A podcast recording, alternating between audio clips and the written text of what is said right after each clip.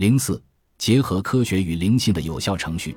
现在我可以更详细的说明，二十五年前，霍普把我踢出家门之后的那六周，我在灵性学校学到了什么。一切始于以下领悟：我了解到自己非但不是真的爱霍普，甚至不知道爱是什么。更糟的是，我发现我认识的人当中，也没有一个人了解爱到底是什么。换句话说，我的婚姻并未建立在我对霍普的爱之上。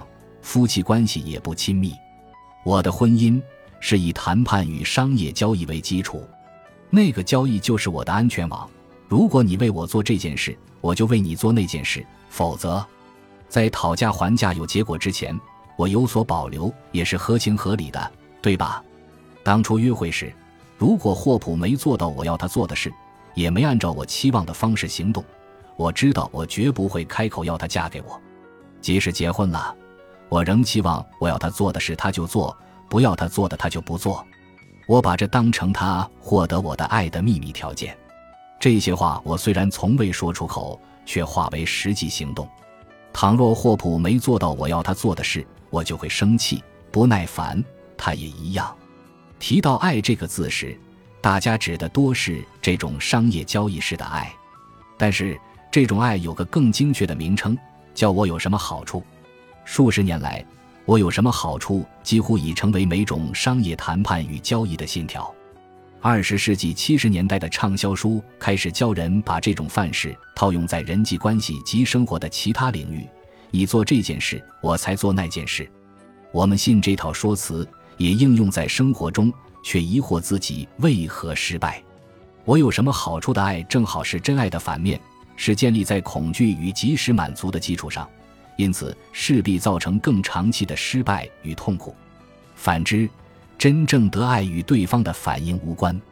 如果真的爱对方，就会全心全意付出，没有安全网，没有备用计划，毫无保留。真爱意味着放弃我有什么好处的爱，如此一来，相关人士才能都获胜，即使你必须有所牺牲。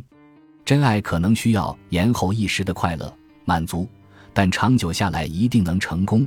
而且那种快乐是言语难以形容且千金难买的。历代学者以无私之爱与浪漫之爱来区分这两种爱。无私之爱是自发的、无条件的爱，它的起源是神圣的。无私之爱即一个人纯粹因为爱是一种天性而付出爱，而不是因为任何外在条件、环境或对方的特质。确切地说，因为无私之爱是一种无条件的爱。因此，能让一个人看见对方的重要性。浪漫之爱，或我有什么好处的爱，则恰恰相反。这种爱利用爱的对象来管理自己的痛苦或快乐，接着便转移到下一个对象。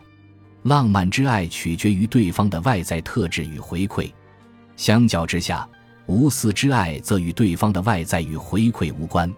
这份领悟对我有如当头棒喝，我哭了起来。然后我面临一个问题：既然我知道真正的爱是没有安全网、没有备用计划、毫无保留的，那我现在是否要选择爱霍普，即使我俩的关系没有任何改变？我并未立刻回答，但在思考了几天之后，我终于得以做出决定：是的，我要用那种方式爱霍普，全心全意，不附带任何条件。那就是我转化的顿悟发生的时刻。刹那间，我不仅了解到爱的真意。也能真正去爱，这改变不止发生在我的意识，也发生在真正的科学与真正的灵性的交汇之处。有些人称此处为潜意识或无意识，我则称之为灵心。先前我将爱的密码比喻为魔杖。历史上，对于不了解运作原理或发生原因之事，人们往往以魔法称之。然而，一旦了解某件事背后的运作机制，也能加以复制之后。便称之为技术。傍晚回到家，你会不会拿着一盒火柴在家里四处走动，点亮油灯？出门前，你会不会提早二十分钟将马拴在马车上？想要吃饭，你会不会先在炉里生火？这些问题要是在一百年前提出来，大家肯定当我是疯子。当然会，大家都这么做。那为何今天我们不这么做呢？因为我们有了新技术。新技术未必表示它的原理也是新的，你肯定听过“太阳底下无新事”。人们发明灯泡、汽车和电视所依循的原理，其实自古以来一直存在。这些发明一直都有可能问世，只不过我们花了数百年时间才凑齐每一块积木。我相信我要与你分享的这套程序，就是克服生理、情绪与灵性问题的新技术。而铸造这个新技术的法则，是自古至今从未改变的真理。请别误会，我在使用“灵性”一词时，没有任何宗教意味。我逃离了宗教，确切地说，我花了数十年时间才摆脱成长过程中宗教的影响。我认为宗教大多基于恐惧。因此，往往弊多于利。即使如此，我还是很努力让自己成为一个注重灵性的人，将爱、喜悦、平静、宽恕、仁慈和信念视为人生要务。这些是灵性领域的议题，而你将在本书中了解到，他们也是主宰你生命的问题。虽然科学界最近才发现爱是快乐与成功的关键，但纵观历史，千百年来。每一位伟大的灵性导师一直都在教导这个观念，即使欠缺持续实践此观念的方法或技术。比方说，慈故能勇。老子有一字能让众人卸下生活的重担与痛苦，那个字就是爱。希腊悲剧诗人索福克勒斯。我若有先知讲道之能，也明白各样的奥秘、各样的知识，而且有全备的信。叫我能够移山，却没有爱，我就算不得什么。使徒保罗，因于众生而起大悲，因于大悲生菩提心，因菩提心成等正觉。释迦牟尼，绝望时，我记起古往今来，真理与爱的道路总是获胜。史上不乏专制者、杀人者，一时间似乎不可一世，但最后势必衰亡。谨记此事，永志不忘。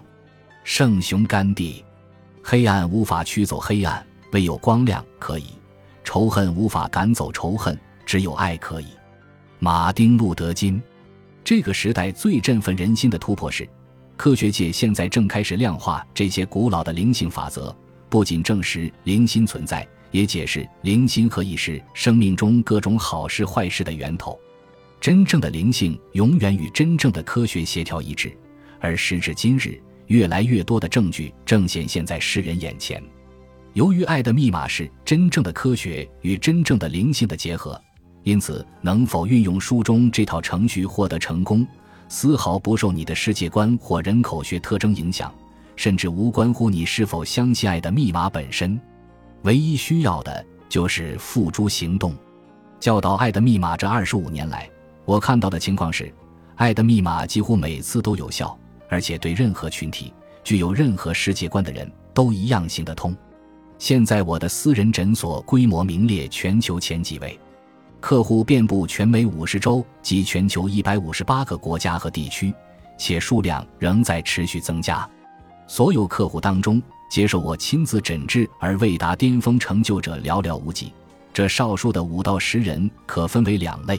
一是不肯实践这套程序的人，二是不赞同这套程序的哲学原理，因此从未真正尝试的人。其他每一位，就我所知都成功了。目前有个观念广为流传：你必须相信才能成功。这句话在此并不适用。